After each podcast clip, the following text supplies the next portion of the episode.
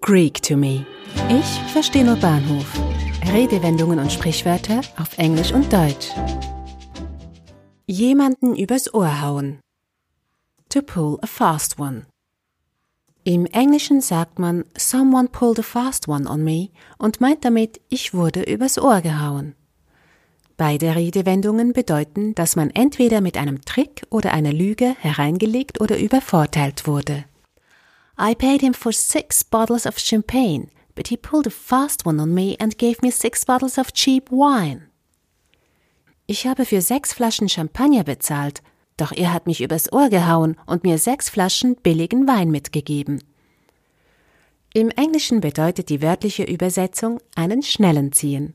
Der Ursprung wird im Karten- oder Glücksspiel vermutet. Mit schnellen eingeübten Bewegungen kann ein Trickbetrüger Spielkarten vom Stapel ziehen und diese zum eigenen Vorteil arrangieren, ohne gesehen zu werden. Die deutsche Redewendung hat ihren Ursprung im Fechtsport. Übers Ohrhauen im Fechtsport ist wörtlich gemeint.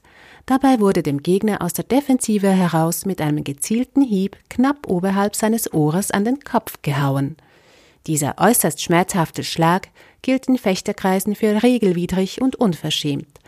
Da es aber ein Mindestmaß an Geschick braucht, um diesen Schlag gezielt auszuüben, kommt dem Angreifer auch etwas Bewunderung zuteil. Und so verhält es sich auch beim harmlosen Trickbetrüger. Seine Geschicklichkeit wird insgeheim bewundert. Einer der talentiertesten Trickbetrüger und Hochstapler hieß Viktor Lustig. Er wurde Ende des 19. Jahrhunderts geboren, wuchs in Böhmen auf und wanderte bereits in jungen Jahren mehrmals im Gefängnis. Er sprach mehrere Sprachen fließend und war äußerst charmant. Er konnte sich in allen sozialen Schichten gut bewegen und hatte ausgefallene Ideen. Sein größter Coup war der Verkauf des Eiffelturms im Jahre 1925. Ein Artikel in der Zeitung über die Abrisspläne des Eiffelturms brachte ihn auf eine Idee.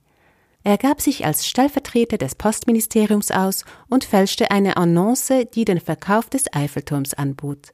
Dann verschickte er Einladungen an Pariser Schrotthändler, die Interesse an dem Eisen hatten, und traf diese in einem noblen Hotel.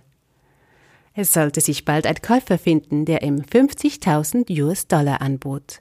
Lustig setzte sich mit dem Geld sofort ins Ausland ab und der Käufer, dem die Angelegenheit äußerst peinlich war, verzichtete sogar auf eine Anzeige. Bei besonders einfallsreichen Betrügereien neigt man dazu, über deren Cleverness zu schmunzeln. Doch das Opfer hat wenig zu lachen. In beiden Sprachen werden die Redewendungen übrigens auch für harmlose Scherze unter Freunden benutzt. Opfer nehmen es meist sportlich und sie lachen im besten Falle sogar mit. Eine Produktion von Audiobliss, gesprochen von Marilena Diemey.